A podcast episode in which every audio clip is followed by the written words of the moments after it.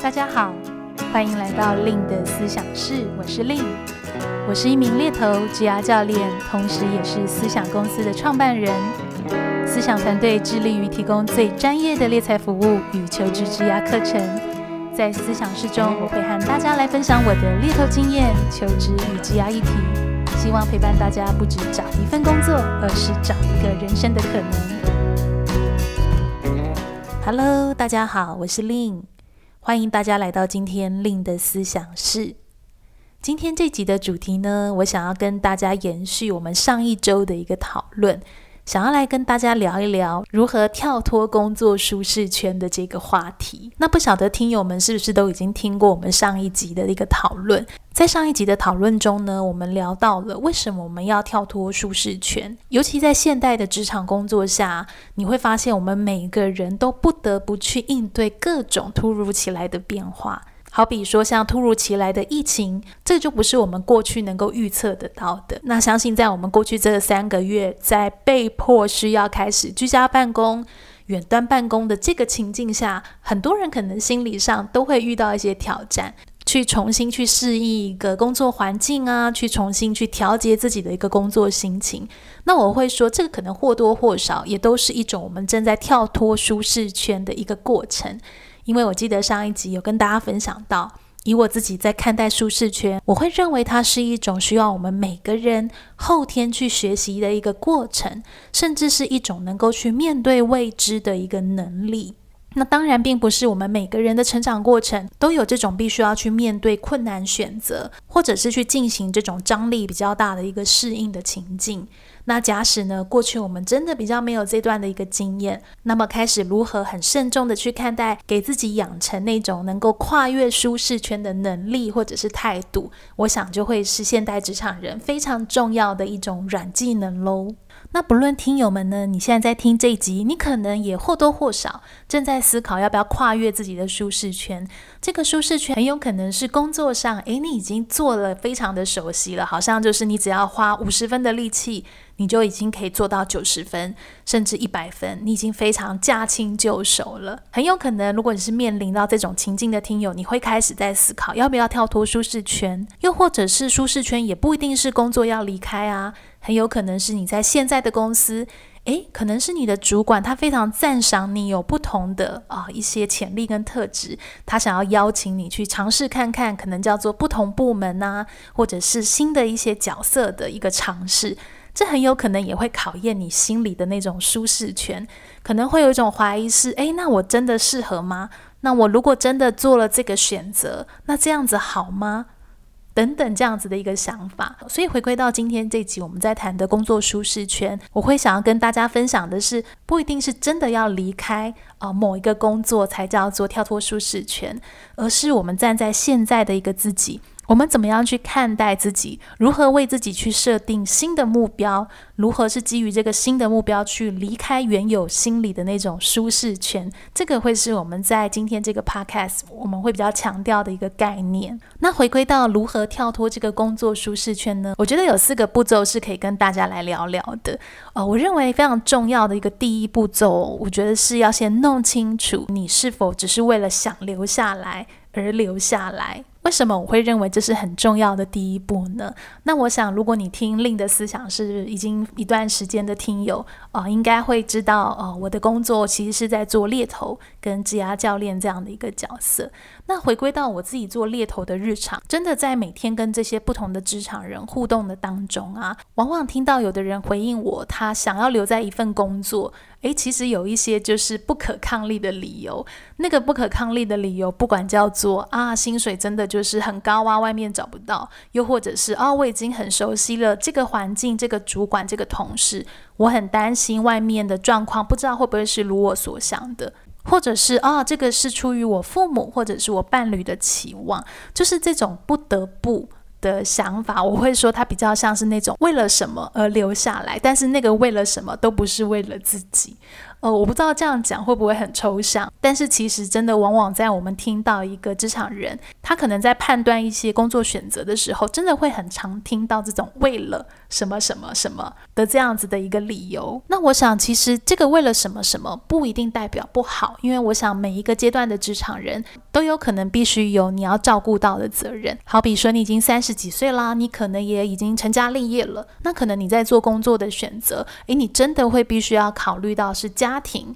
哦，甚至是地点等等的，不再只是考虑自己。那我想去弄清楚自己到底是为了留下来而留下来的这个意思，其实比较像是是说，不管你选择离开一份工作，或者是你选择留在一份工作，找到对自己的意义，其实是很重要的。哦、这个意义有点像是说，哦、假设你现在面临到的情境，你可能已经在一个工作。哦，你待了两年，你真的已经是驾轻就熟了，你真的超级熟悉这个工作它的循环啊，甚至是可能你需要打磨的技能，你也已经上手了。那这个时候很有可能你就会在想说，诶，那我是不是要换新环境，继续去给自己一些刺激？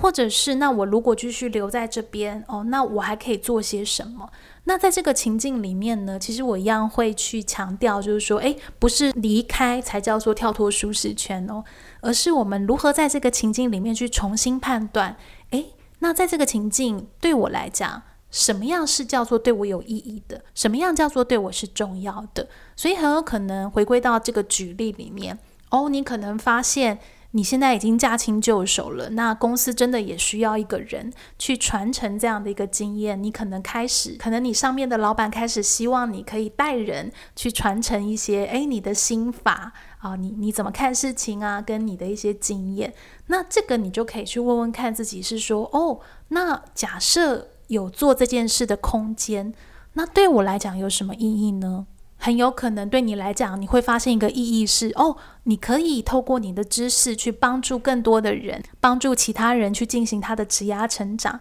假设这个东西对你来讲是有意义的，那我想这样子的留下来，就不只是为了留下来而留下来。那这个部分呢，其实也会反映到，呃，我想要跟大家分享的第二个步骤是：哦，了解对自己真正重要的事情是什么。其实我们的呃日常行为，或者是我们的选择，不管叫做工作选择，或者是你的伴侣的选择，这种人生的选择，都反映着我们某一种这种价值观，或者是某一种我们面对人生的态度。那我常会说，就是价值观，我觉得它很像那种我们心里的指南针，有点像是你的北极星。诶，当你迷路了，你抬头看北极星，你还是会知道你应该要往哪一个方向去做决定，你还是会知道你应该要往哪个方向去走，哪一个方向去做决定。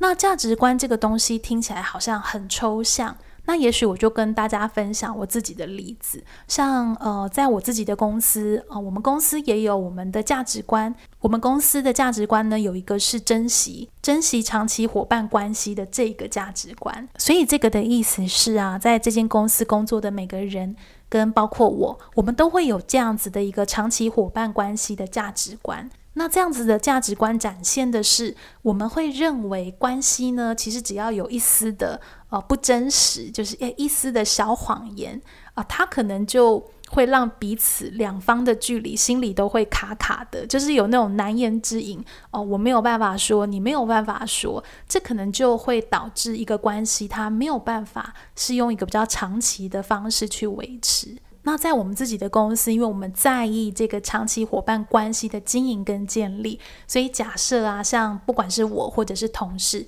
假设遇到就是说，诶，在处理一些客户的情境，我们遇到那种，诶，有些话不知道该不该说。哦，怕说了可能就伤害别人，那怕不说好像又怕对公司或者是老板不好交代，就是在这种两难的情境下，那我们都还是会回归到价值观。诶，如果回归到我们的公司，我们共享的是长期伙伴关系的价值观，那可能我就会选择说。这个说可能会是基于一种哦，刚刚有分享到的，去基于一种高度或者是态度是，诶，我很真诚的去表达我的想法，是因为我希望跟你是有一个长期的关系，我不希望透过隐瞒的方式跟你继续互动下去。那当我选择说了之后，诶，那客户也可以去选择他喜不喜欢这样的一个互动，他还希不希望我们再继续去互动下去？那所以我想分享这个，是因为这真的就是实际上在我们展现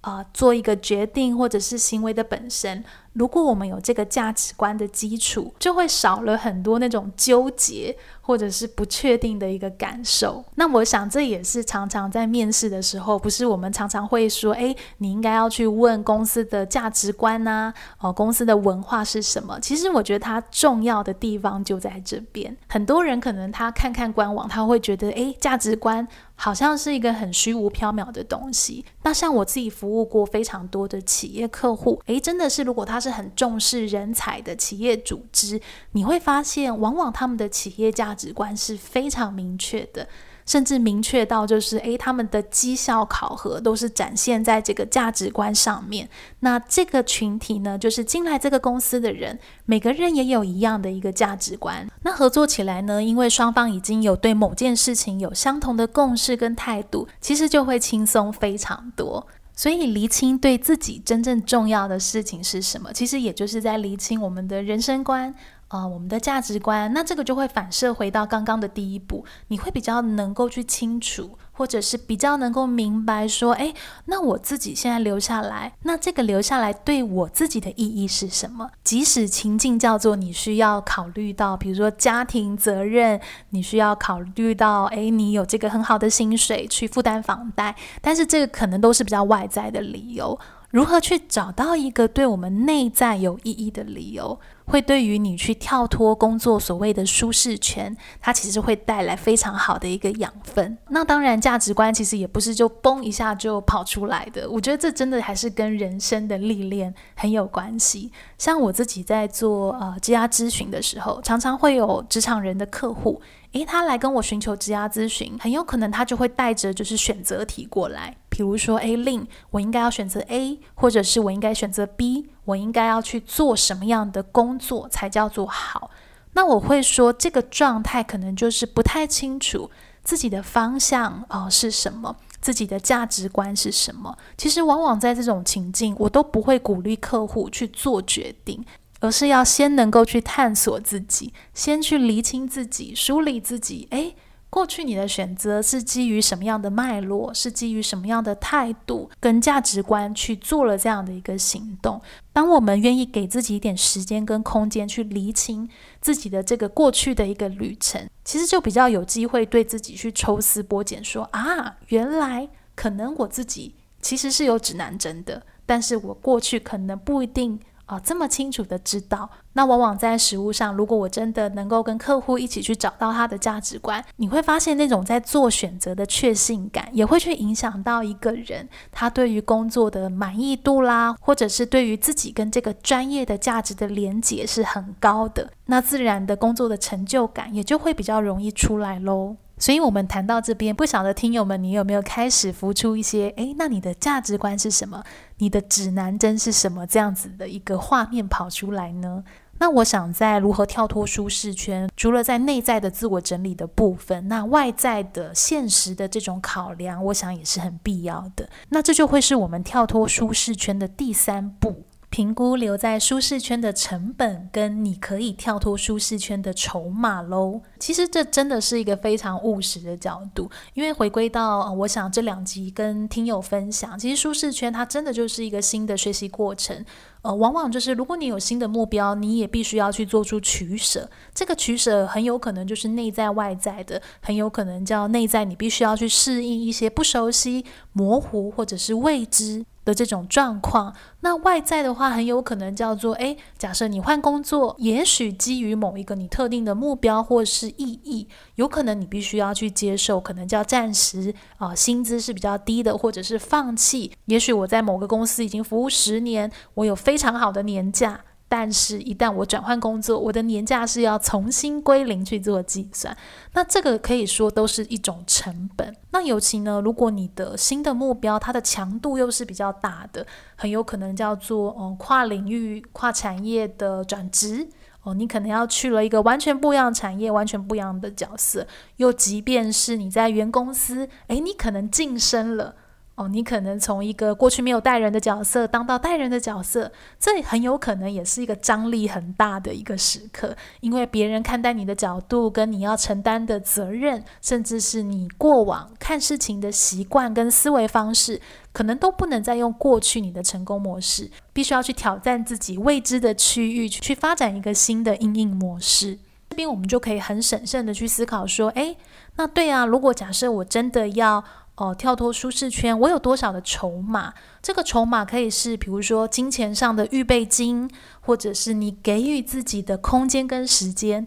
哦，比如说你给自己的适应时间是三个月、六个月，那新目标的利害关系人他又能愿意给你多少的时间？又或者是你可以接受跳脱舒适圈的强度，你能接受到的尺度在哪边？这个我发现是常常我们会很容易忽略的。我不晓得大家还记得吗？刚刚其实在 Podcast 一开始我们就有提到，就是说，诶，并不是每个人过去的成长背景。哎，都有那种必须要常常面临那种困难选择呀，或者是跨越舒适圈的过程。很有可能你过去的呃职涯或是人生，相较就是很一帆风顺，或者是都会有很好的，可能叫做父母师长或者是你的伴侣可以协助你，帮助你做决定，那就很有可能你就不会有。哦，这种需要去面对高强度的这种跨越舒适圈的一个过程，所以假设你过去可能真的就没有这样的经验，那有可能必须我们要去考虑一下，我们能够去承受跳脱舒适圈的那个强度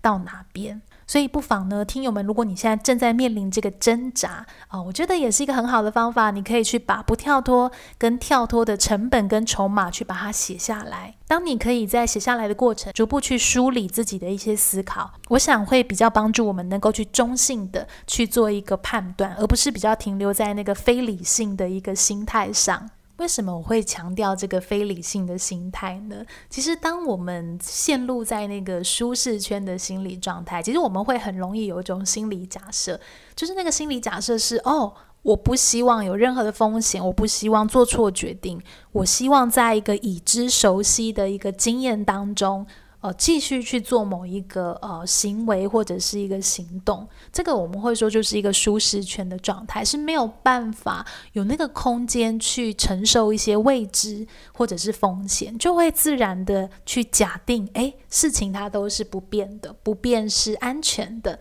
是舒服的，是没有意外的。所以其实在这个过程呢，就会很容易产生那种比较不是理性的心态，因为当我们冷静下来思考，其实你会发。现哦，这个世界有很多东西都在变，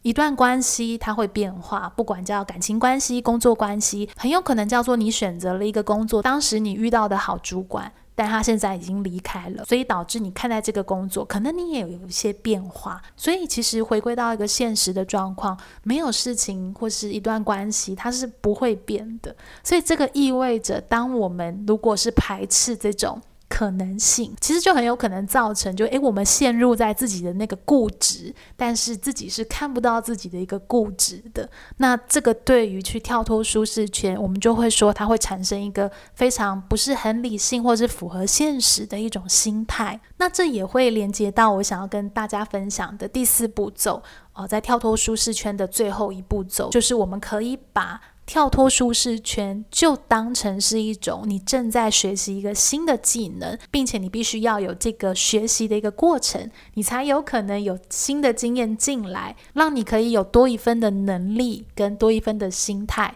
去看，去用不同的角度看待舒适圈。讲到这边呢，我最近刚好有收到联经出版社呢分享我一本书，叫做《人生有所谓，决断无所谓》。那这本书的作者呢是服务在电通集团，电通集团呢其实是一个蛮大的行销传播集团。那这个作者呢，他就是担任电通集团的这个台湾区的一个执行长。那在讲到这个第四步骤，我会想到这个作者的书呢，是因为这个作者呢，他其实就是在这本书呢，不断的去分享他如何去看待决断力这件事情，如何养成我们自己的决断力，去为我们做好一个决定，并且去做前进。而在这本书里面呢，我在看的时候，其实我看到一个蛮印象深刻的一个 Q&A，就是有人问到这个作者是，那要如何选择，如何决断，才才可以把后悔的几率降到最低呢？那我想我们在讨论舒适圈，这应该是每个人都会有的想法。在我们做一个选择的时候，我们自然不想要去承担太多的成本或风险。这种趋吉避凶的心态是非常正常的。那作者呢，他其实就提出了一个三不原则，去设立一个不后悔的防火墙。那这三步原则呢？第一个是不贸然做决定。作者会认为呢，其实当我们面对越困难复杂的事情，其实越不要急着做决定，因为冲动呢，反而会容易让我们欠缺这种周延的一个思考。那第二个步呢，是不要被情绪控制。比如说你在特别兴奋啊，或者是很沮丧的时候，或者是很生气的时候，尽可能都不要去做重大的一个决定。因为人在情绪高涨的时刻呢，其实都很难做出一个正确的一个决策。那我想这就跟我们刚刚在分享非理性的一些心态跟情绪，我认为其实还蛮有关联的。那第三个不呢，作者提到了是不被眼前的利益迷惑。那这个第三个不呢，其实也跟我们刚刚谈到就是价值观也非常的相仿。以作者的一些人生经历，他会认为说，诶，当我们是用核心价值做决策，才不会去陷入那种只被眼前利益迷惑，却失了初心这样子的一个错误。毕竟人生就是一连串的选择，我们的每个选择呢，它都会去影响到下一个选择，产生联动的一个改变。所以呢，很有可能这个选择会让我们接下来变好，但也有可能会让我们变坏。那这个是作者他从自己的人生经验，他梳理出来并要求自己谨记的这三步的一个原则。毕竟，我想以作者是一个 CEO 的一个身份，其实每天都很有可能在面对对与对的抉择。那对与对的抉择，其实也是一直我很喜欢的形容哦。我会说，有时候在一些关键时刻，呃，我们所做的决定，它可能真的没有绝对的对跟错，但往往呢，当我们有那种想要趋吉避凶的心态，我们就会想要避免去做出错误的决定。很有可能在每一个现实的当下，我们都有自己的一些限制。可能叫做，诶，我过去的经验有限，所以我能想到的、看到的就是这样子。那如何能在当下就是做出对自己够好的选择？其实我觉得是更重要的。所以我想回归到如何跳脱舒适圈的第四个步骤，我们也可以运用就是刚刚这本书作者提到的这个三不原则。当我们做最后决定的时候，去 check 看看说，诶。那这个三个不的原则，是不是能够帮助我做最后在这个两难抉择的一些思考？那当然，如果你对于抉择决断的这个议题非常有兴趣，也许听友们也可以去看看这本《人生有所谓，决断无所谓》的这本书，去做一些搭配的一个阅读。那这本书呢，出版社呢也有送另的思想室的听友们两本书的额度，所以关于这个抽书的规则跟活动，大家可以到我的 Facebook 猎头的日常参与这本书的抽书活动哦，当成你在面对这个舒适圈的一个工具书。那我想今天时间也差不多了，我也想要给大家总结一下，今天呢我们在谈到如何跳脱工作的舒适圈，我们谈到了四步骤。第一步是弄清楚你是否只是为了留下而留下。无论你是要选择留在一个工作或待在一个工作，尽可能去找到对自己的意义。那第二步是了解对自己真正重要的事情是什么，也就是你的人生观、你的价值观，隐藏在你的行为跟决策背后的那个东西是什么。在不知道方向的时候，不是急着去做决定。也许是先回来看看我们自己，先去给自己一个探索的一个历程。那跳脱舒适圈的第三步是客观的评估留在舒适圈的筹码跟成本。最后一步呢，是将跳脱舒适圈当成是一种你正在学习新的技能，用一个比较确切、用一个比较合理的期待值去看待自己跳脱舒适圈。那尤其呢，你可以用三步原则，将后悔的几率降到最低。不贸然做决定，不被情绪控制，不被眼前的利益给迷惑。那希望透过今天这集的分享跟上周的分享呢，都可以协助诶，你正在面临这个舒适圈的听友们一些勇气，或是一些自我判断的一个步骤。别忘了在这个过程也要对自己稍微包容一点哦，毕竟不是每个人我们都有过去有那种需要时常去做出艰困决定的这样的一个经验。但是其实就像职涯是一连串工作的选择，那人生其实也就是一连串复杂的选择累积而成的。所以练习跳脱舒适圈，其实也是我自己不断在练习跟挑战的目标。那希望今天做这两集的分享，可以给听友们带来一些不一样的一个思考。最后呢，也跟大家预告一下，在今年的十一月六号、七号呢，是我今年最后一场亲自带领的盖洛普优势工作坊。那在这个优势工作坊呢，其实真的非常适合，如果你想要探索自己，但是你可能过去没有一个很好的一些系统方法，那尤其是可能你现在正在面临的是探索自己跟职涯、求职、转职这种议题的结合，那我会非常鼓励你可以考虑十一月六号、七号这个两天的啊工作坊。那地点呢，会是在台北。那这个工作坊呢，其实已经是第十五梯次了。过去有非常多来自各式各样的呃产业的职场人有参与。那因为疫情的关系呢，我们目前都是用一个非常精致的呃小班制的这样子的一个状况。所以如果你是比较害羞内向的听友，或者是你过去从来没有参加过这种工作坊，我非常鼓励你。也许可以给自己跨越舒适圈的一个机会，刚好在年底给自己一个盘点，给自己一个扫除，透过这个工作坊来做一个深度的一个探索。那另外呢，在线上课程的部分呢，哦，我跟好好合作的线上课程 Offer Get 资深猎头的履历面试全攻略呢，这门课也已经正式上架了。那如果呢，你现在正在面临求职，哦，或者是你正在为明年的年后转职做准备，你除了可以搭配我的自制书《但愿你因工作而闪亮》，不妨呢也可以搭配这个线上课程一起做一个阅读，可以帮助你呢更克制化你自己的一个求职策略。